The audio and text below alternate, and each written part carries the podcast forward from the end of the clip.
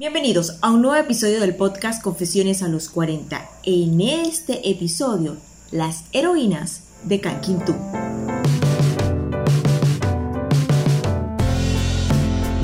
Este nuevo episodio de Confesiones a los 40 no solamente es una historia inspiradora, sino que además nos demuestra hasta dónde podemos llegar si nos los proponemos cuatro mujeres indígenas que básicamente no habían salido de su comunidad que está situada a unas 10 o 15 horas desde el centro de la ciudad capital de Panamá y a la que solo se puede acceder por río. Esposas, madres con poca educación, que no sabían hablar inglés, que ya tenían 40 o más de 40 años de edad, pero que tenían muchas ganas de salir adelante y de cumplir sus sueños y además de ayudar a su comunidad. Y se convirtieron en ingenieras solares. Ellas son Marta Guerra, Dilia Palacios, Marlene Esmeranda y Avelina Baker.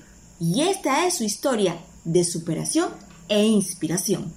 Estas cuatro mujeres son de la tribu Nove Buglé.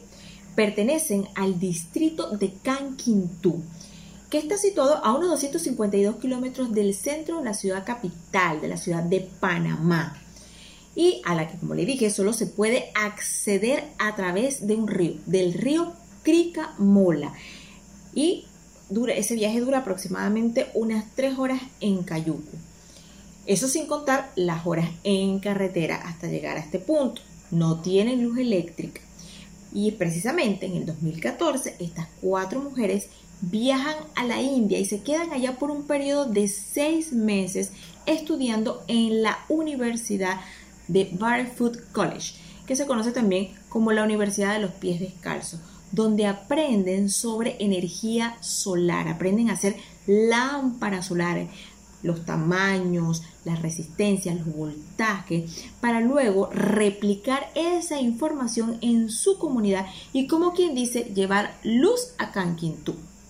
Ellas reconocen que la tarea no fue fácil, el idioma pues no lo conocían, las costumbres tampoco, pero tenían muchas ganas de hacerlo. En el caso, por ejemplo, de Marta Guerra, ella dice que ella ni siquiera había viajado en ninguna ocasión a la ciudad capital de Panamá, mucho menos había montado un avión.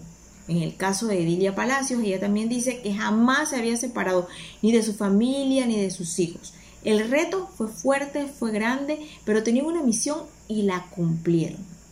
Estas mujeres dicen que ellas nunca pensaron que a su edad iban a aprender algo y mucho menos que después de viejas le iban a llamar ingenieras, pero esos son ingenieras solares y están enseñando también a otras mujeres en su comunidad a ser ingenieras solares. La verdad, ella se ha convertido en fuente de orgullo para las mujeres nove, que las quieren imitar, quieren seguir sus pasos, quieren cumplir sus sueños tal y como ellas lo lograron.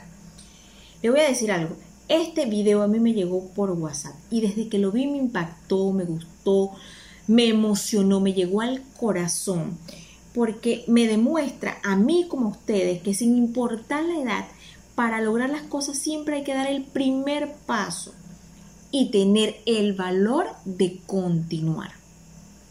Si a usted, como a mí, le gusta esta historia, pues compártala, dele like y sígame en mi canal de YouTube Confesiones a los 40, donde siempre, siempre tenemos historias de superación e inspiración para animarnos todos. Porque como le digo, la vida no se acaba hasta que se acaba y las cosas se pueden poner cada vez mejor después de los 40.